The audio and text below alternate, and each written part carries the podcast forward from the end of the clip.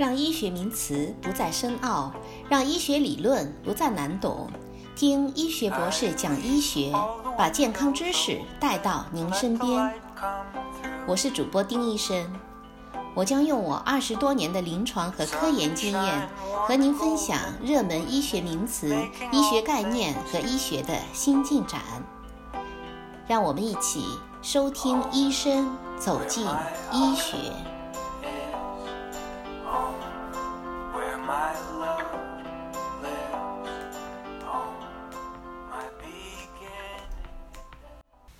大家好，我是丁医生。今天啊，我将和大家一起来分享一个令人振奋的消息。在美国太平洋时间二零一七年十月十六日。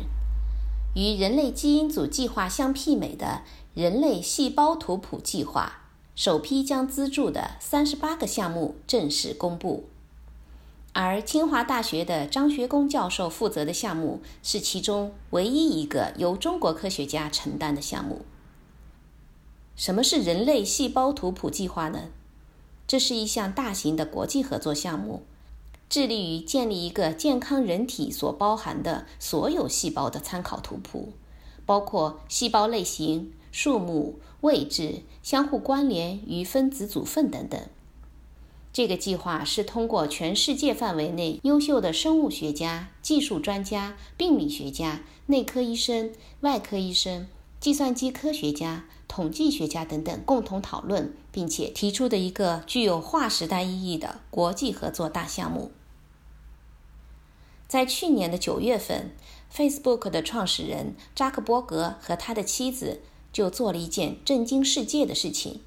夫妻俩成立的基金会 CZI 将在未来十年内投入三十个亿美元的巨额资金，来资助科学家们共同努力地推动基础科学的研究。其中最令人惊叹的就是人类细胞图谱计划。去年的十月份，由麻省理工学院、哈佛大学博德研究所、维尔康姆基金会桑格研究所和维尔康姆基金会牵头召开的人类细胞图谱计划启动会议，引起了科学界和全世界的广泛关注。自从人类基因组计划完成以后，人们对基因和基因组的认知达到了前所未有的程度。然而，细胞才是我们人体最基础的单位。大多数基因以及其相关作用都是在细胞内进行的。如果我们不了解细胞，那我们将无法更好地了解我们自己。例如，我们想要利用干细胞培养人体组织，但是我们怎么能人工制造出一个连我们自己都还没有完全搞明白它究竟是什么组成的东西？我们想要利用基因编辑技术来治疗一些基因变异引起的疾病。但是如果不了解人体的细胞，我们怎么知道在哪些细胞里编辑这些基因呢？正如当年人类基因组计划的启动，在如今单细胞高通量测序等等技术不断突破的前提下，科学家们萌发出了想要建立人类细胞图谱这个宏伟的计划。打个比方，我们现在对细胞的了解就像一张非常模糊的世界地图。上面只有陆地和海洋的轮廓，而人类细胞图谱呢，将会提供更详细的内容。例如，它将会描绘出山川与河流的位置。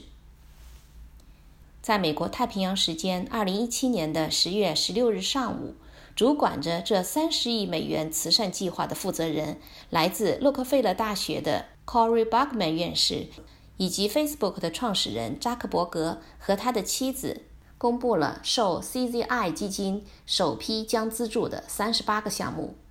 同时在 CZI 的官方网站上也公布了这个消息。根据了解，这次公布的首批三十八个项目是从全球范围内征集的近五百个项目当中，经过专业评审而最终通过的。这三十八个项目来自欧洲、亚洲、非洲和北美洲的八个国家。涵盖了脑、免疫系统、胃肠、皮肤和科技发展几个方向。在人类细胞图谱计划首批公布的这三十八个项目当中，清华大学的张学工教授负责的项目是其中唯一一个由中国科学家承担的项目。对于这样一项大型的国际合作项目，根据张学工教授的介绍，人类细胞图谱计划是一年期的预研究，肩负着探索整个计划如何开展的重任。这批项目的主要任务是建立完成整个图谱所需要的各种技术和工具的基准参照。这些项目代表了人类细胞图谱计划最早的正式工作。那现在呢，是一个宏大的计划的开始，是整个计划中非常激动人心的时刻。CZI 基金会对这批项目的资助力度目前没有公开，包括资助的总额度和每个项目的额度。基金会希望业界把关注点放在这些项目和他们背后的学者和研究机构上，而不是具体的基金分配上。关于整个计划预期什么时候完成，目前 CZI 基金会并没有公布一个具体的期限目标。这个项目的目标非常远大，它将开辟对人类解剖学的全新的分子层面的思维方式。目前谈历时几年尚为时过早。这个一年期的预研究将会对整个计划未来几年的发展提供重要的参考。那承担这些项目的各团队之间的工作是如何分工和协同的呢？根据张学工教授介绍，这次入选的项目是从来自全球四百八十一项申请当中挑选出来的。从这些项目和团队的构成上，已经能够初步看出，整个计划将采用全球合作的方式进行。人类细胞图谱计划将在两位领导人的领导下开展工作，他们是 MIT 和哈佛大学的两位教授。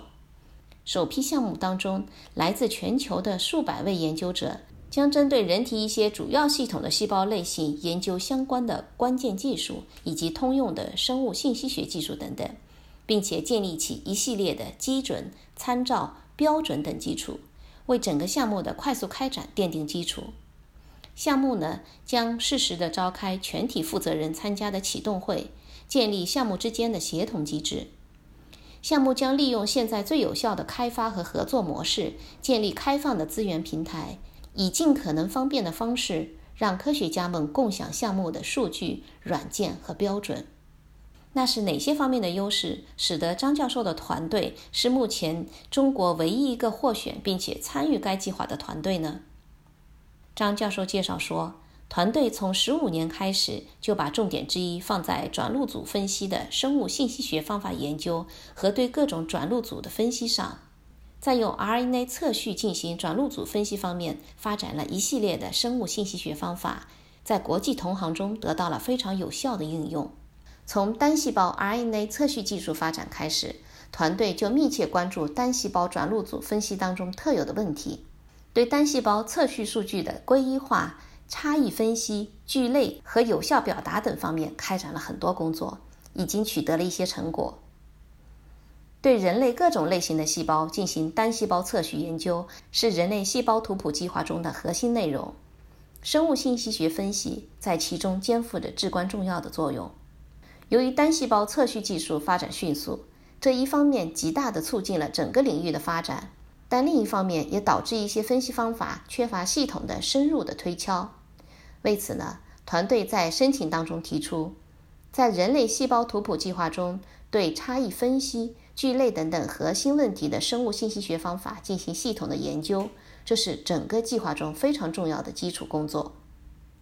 CZI 基金会组织了多位遗传学家、基因组学家、分子生物学家、医学家。细胞生物学家、生物化学家、系统生物学家和生理学家对将近五百份的申请进行了评审。专家们最终认可了张教授所带领的团队的项目内容和项目基础。在这里呢，作为中国目前唯一一个获选参与该计划的团队，我们也祝贺张教授及其团队能够获此殊荣，在这个重大的国际合作研究计划当中，能够做出我们中国人的贡献。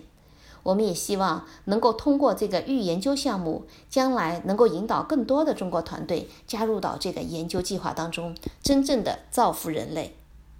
好，今天的节目就和大家分享到这里，非常感谢您对医生节目的持续关注，我是丁医生，咱们下期见。